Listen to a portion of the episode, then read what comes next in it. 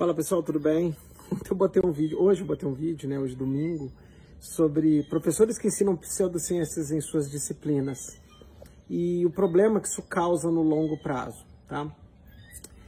É, eu sei que algumas pessoas se sentem constrangidas em denunciar os professores ou argumentar, mas o ponto é o seguinte: se o lugar que você estuda chama universidade, a universidade não é o lugar da certeza, e sim o lugar da incerteza, onde as pessoas podem aprender e questionar o que está acontecendo. Então você pode fazer o grande mecanismo da prática baseada em evidências, que é questionar. Mas sem destratar. Porque às vezes o outro lado também não sabe o que está fazendo. Então que tal você ir no PubMed, por exemplo, base de dados aberta, gratuita, buscar evidências sobre aquilo que seu professor julga que é verdade, por exemplo, um professor de barra de Axis, que foi criado baseado numa invasão alienígena, que por natureza é absurdo, que microfisioterapia, que é baseado numa pseudofísica quântica, que é mentira, que é baseado em medicina vibracional, que é mentira, que é baseado em homeopatia, que é uma diluição de uma substância milhares e milhões de vezes, que não tem como funcionar.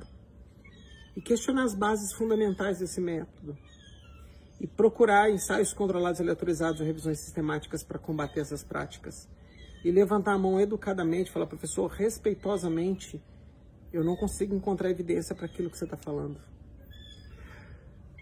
Porque a universidade não é um lugar para dizer na minha prática funciona. Não é. Na minha prática funciona, não tem nada a ver com evidência. As preferências do paciente sozinho não tem nada a ver com evidência mas sim questionar o meio de ensino que a gente está vivendo, tá? Então, pequenas demonstrações ao vivo com resultado não quer dizer absolutamente nada. Existem vários posts aqui no Instagram falando sobre isso. Questionem. O professor sim é uma autoridade dentro de sala de aula, mas ele não é um semideus. Então, você pode respeitosamente questionar o seu professor qual material que você pode ler que estaria a possível evidência clínica de funcionamento desse tipo de terapia. Só de questionar, esses professores vão pensar antes de falar o que estão falando, entendeu? Então, eu estou surpreso com o volume de resposta que eu estou recebendo e a passividade das pessoas. Quer dizer, a pessoa senta na sala de aula, muitas vezes pagando, e na pública está pagando o seu imposto. Você está sabendo que você está engolindo pseudociência e você está indo embora engolindo pseudociência.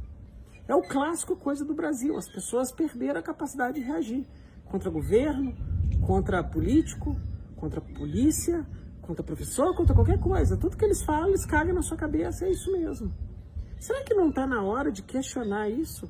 Questionar as coordenações do curso? Ah, mas eu tenho medo de ser repreendido. Pô, vai a sala inteira então. Questione em grupo. Entendeu? Questione o professor. O professor não é Deus e às vezes o professor não sabe mesmo. Entendeu? Então, leve é, o professor, o bom professor, ele aprende com os alunos, leve bons ensaios clínicos para a mesa do cara, leve boas revisões sistemáticas para a mesa do cara. Fala, olha, ventosa não é tão bom quanto vocês estão falando, não. Tem coisa muito melhor do que isso, entendeu? E aprendam nessa discussão. O grande problema desse desafio entre a evidência e o que a pessoa pensa é que vira uma disputa. E, na verdade, você não quer brigar com as pessoas. Você quer simplesmente debater um tópico para saber se os seus pacientes vão se beneficiar sobre isso. E uma frase que eu venho falando há muitos anos aqui.